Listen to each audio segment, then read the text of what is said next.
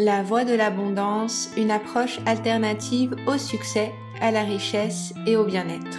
Hello à tous, ici Anne-Charlotte. Dans cet euh, épisode de podcast aujourd'hui, on a un interview avec la pétillante Mélissa qui va nous parler euh, de son parcours professionnel qui est juste euh, exceptionnel, inspirant, qui nous montre à quel point il est possible de sortir des conditionnements pour suivre sa joie et pour bah, s'adapter et réaliser ce qui nous plaît vraiment depuis le plus profond de notre être. Donc j'espère que ça va vous parler. Je vous invite à vous installer confortablement et à prendre du plaisir à écouter euh, son expérience vraiment euh, incroyable. Hello Mélissa, je suis tellement heureuse de t'accueillir. Alors, je t'ai présenté pendant, euh, pendant l'intro, mais je vais te redemander de te présenter s'il te plaît. Yes, coucou Anne-Charlotte, je suis ravie d'être avec toi aujourd'hui. Alors, je suis donc Mélissa, je suis tarologue et ce que je fais en fait, c'est que je permets aux gens de se connecter à leur âme pour vivre leur incarnation en fonction des plans qu'elle a prévus pour eux. Tu vois, c'est un peu ça l'idée. Et je le fais de plusieurs manières. Soit c'est par mon intermédiaire, c'est-à-dire avec des guidances de tarot où c'est moi qui tire les cartes et qui apporte les messages. Soit je permets aux personnes de le faire elles-mêmes, c'est-à-dire avec des formations, donc formation de tarot. J'ai un programme aussi euh, d'introspection pour pouvoir travailler avec les cartes. Et aussi, je propose des ateliers de pratique. Donc voilà, il y a vraiment, tu vois, ces deux options. Soit c'est par mon intermédiaire, soit tu le fais toi-même, tu apprends à le faire toi-même en fait. Ouais, c'est génial. Et du coup, euh, du coup, ce que j'ai vraiment apprécié dans ton parcours, ça fait un petit bout de temps qu'on se suit. Et, et, ce que je trouve vraiment euh, incroyable, c'est, euh, bah, du coup, tu as vécu pas mal de reconversions. Yes. Euh, j'ai l'impression que tu es genre de petit soleil qui suit sa joie en permanence. Et du coup, je sais que, que ça aiderait énormément de personnes. Que tu nous expliques un petit peu par où tu es passé, parce que d'orthophoniste, c'est ça, à tarologue, qu'est-ce qui s'est passé entre temps C'est clair, parce que là, comme ça, ça paraît fou. On est aux opposés.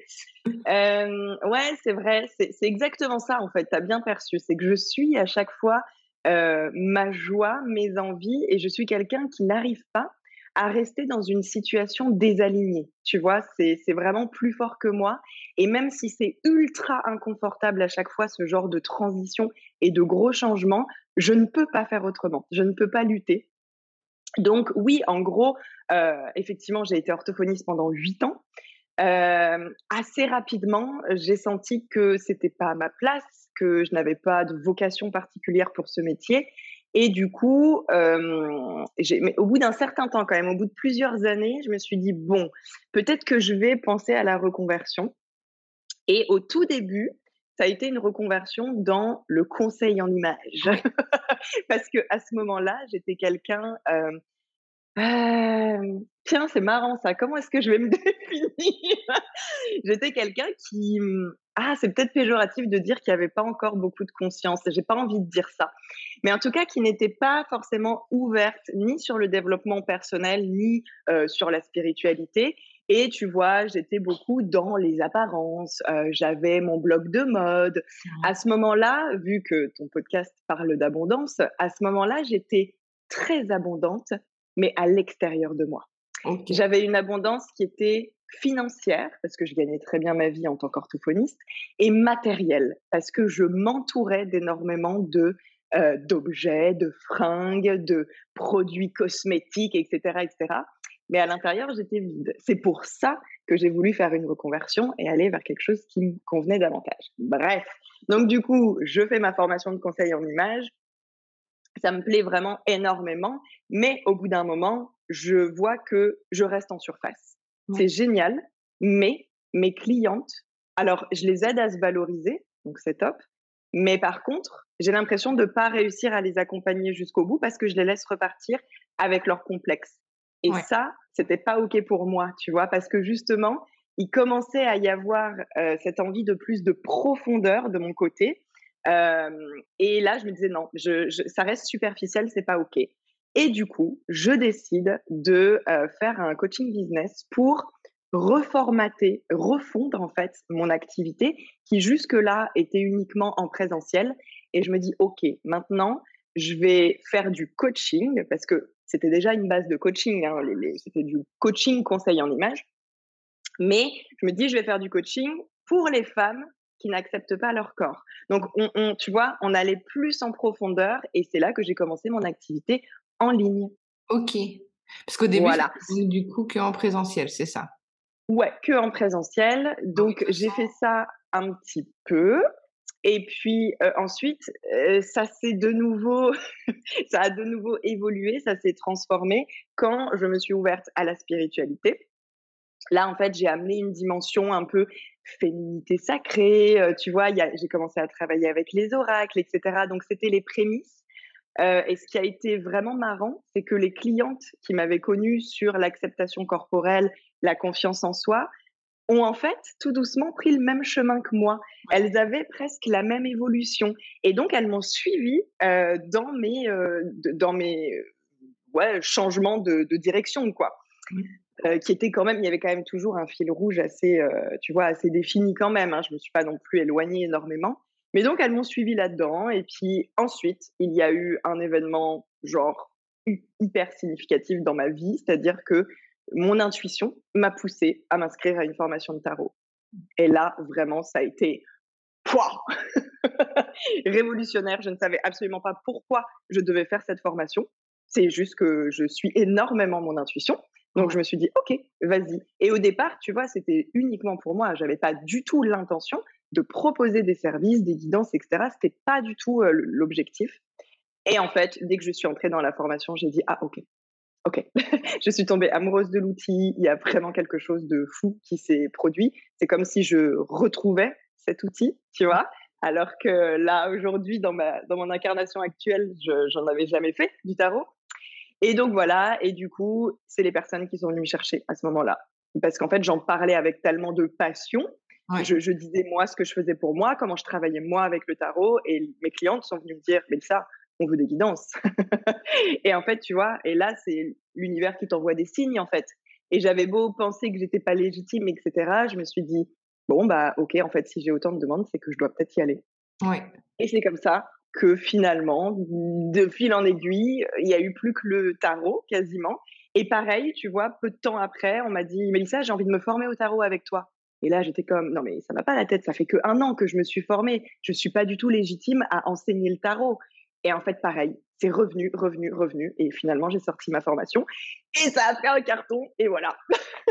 oui, parce qu'il y a, y a, beaucoup de, femmes qui ont participé euh, de ce que de ce que j'ai pu voir. Et puis euh, moi, ce que je trouve euh, ce que je trouve fascinant, c'est tu vois le, le, le peu de temps qu'il y a entre le moment où tu as une idée, une envie et tu passes à l'action en fait. C'est ça, bah déjà de, de, se dire bah je vais me reconvertir dans le conseil en image après de dire bah en fait je suis dans cette activité mais il y a quelque chose qui va pas donc je me reconvertis encore ou je me je me forme à d'autres outils. Et après de d'être toujours dans une amélioration continue et c'est marrant parce que le, podcast qui est sorti bah hier là on est jeudi il est sorti hier mais euh, du coup sur trouver sa voix quand on est hypersensible du coup j'en parle de du fait que quand comme tu l'as bien décrit quand tu es euh, bah, hypersensible ou quand il y a y a cette une sensibilité accrue le fait d'avoir cette envie de changement et euh, l'impossibilité de rester dans un métier ou dans un système ou dans un fonctionnement qui n'est pas aligné en fait. Et là, tu l'as totalement bien euh, illustré.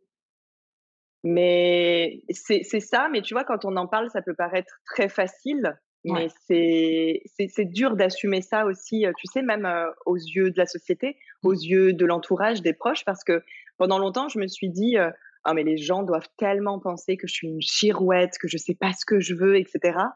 Alors qu'en fait, c'est pas comme ça que je le vis.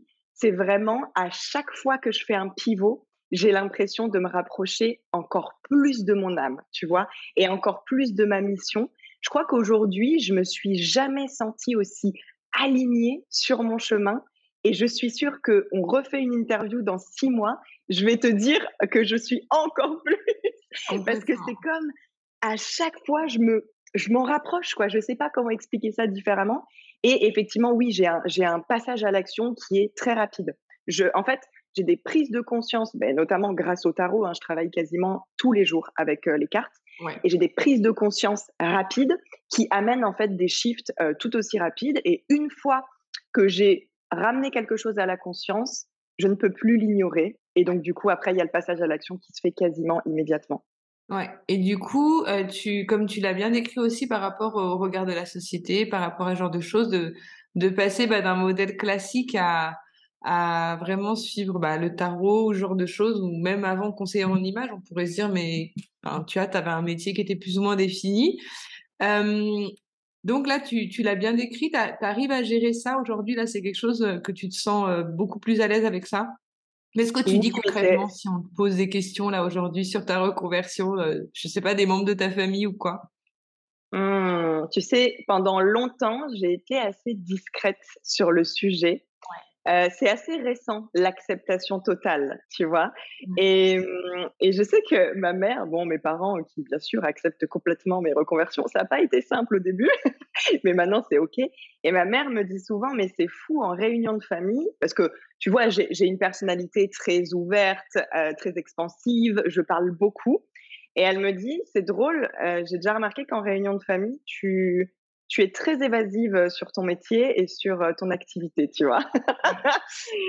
et c'est quelque chose que j'avais pas forcément euh, conscientisé.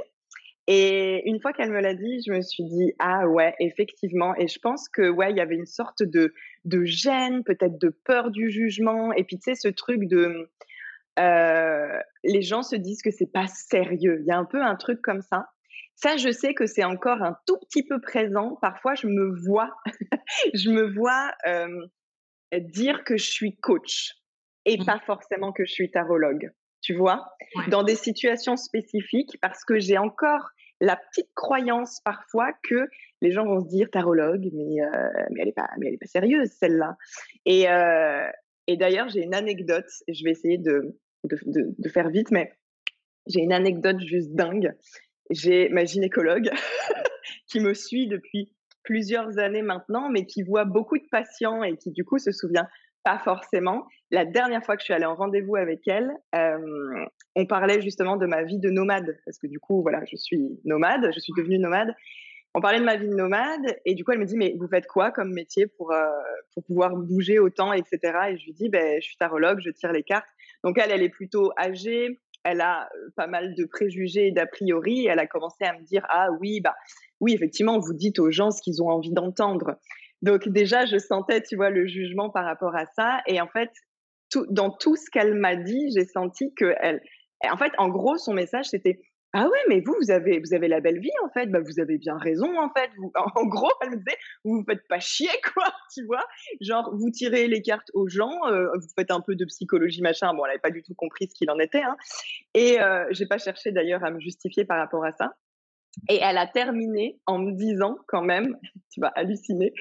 Elle me dit, ah, elle me dit, vous savez, ça me fait penser à une, euh, une, une autre patiente que j'ai euh, qui qui a une trentaine d'années et puis qui est coach de vie. Et puis, elle est partie, elle, a déménagé à Nantes, tu vois. Et puis là, j'étais en train de me dire, mais attends, elle est en train de me décrire, en fait, c'est moi. Et là, elle me dit, bon, franchement, je vois pas, je vois pas comment à 30 ans, on peut être coach de vie, on peut coacher des gens, sachant qu'on n'a rien, sachant qu'on connaît rien à la vie. Et là, je l'ai regardée avec un grand sourire et je me suis dit, elle est en train de parler de moi et elle s'en rend pas compte, c'est un truc de ouf. Elle est en train de me juger alors que je. Alors. C'était juste incroyable et j'ai pas du tout. Euh, je n'ai pas ressenti le besoin de lui dire Eh, mais en fait, vous êtes en train de parler de moi. Je l'ai juste laissé dans ses clichés et dans ses a priori parce que j'ai personne à, à, convaincre, tu vois, je m'en fous complètement. Mais pour te dire encore à quel point, euh, quand tu annonces que tu es tarologue, ouais, tu peux avoir ce genre de réaction-là, quoi. Ouais. il faut pouvoir gérer derrière, il faut pouvoir assumer ça. Et c'est intéressant parce que ça fait penser à l'acceptation. Bah là, tu parlais de l'acceptation corporelle. Et au tout début, quand tu parlais du conseil en image et tout ça, et, et finalement, euh, l'acceptation de soi, enfin de son, de ses choix, de, de tout ça, c'est encore une autre, euh, c'est un autre travail finalement. Et je crois que c'est enfin moi je l'ai vécu plus ou moins un peu pareil parce que je suis économiste et du coup de dire ah bah tiens j'enseigne aux gens à se former aux anges.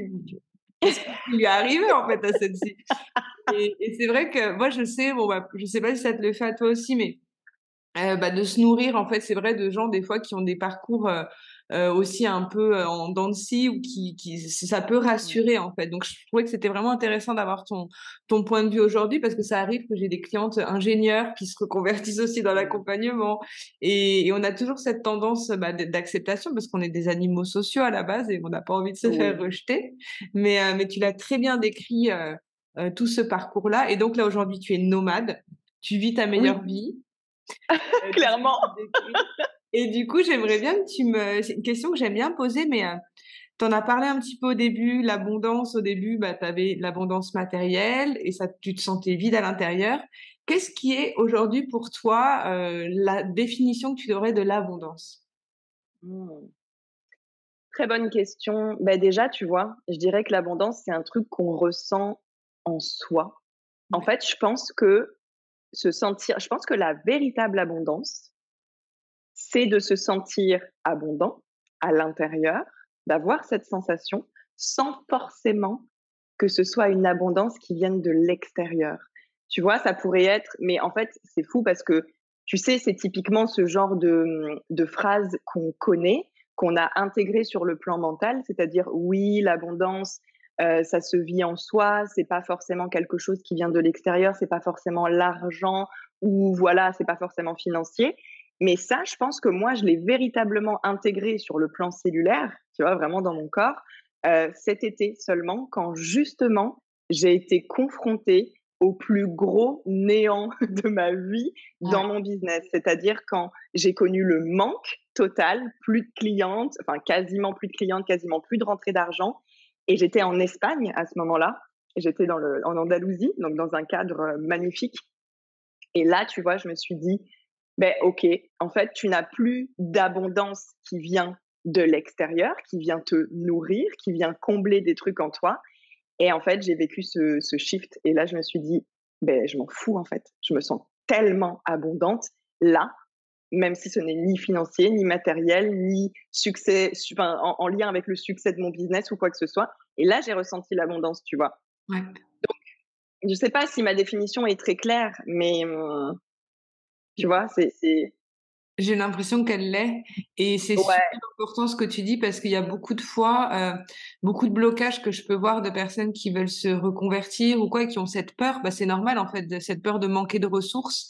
Et c'est vrai que quand on est à son compte, bah, on vit des hauts et des bas, en fait, et on peut pas euh, euh, se dire ça va être linéaire dans nos, nos rentrées d'argent.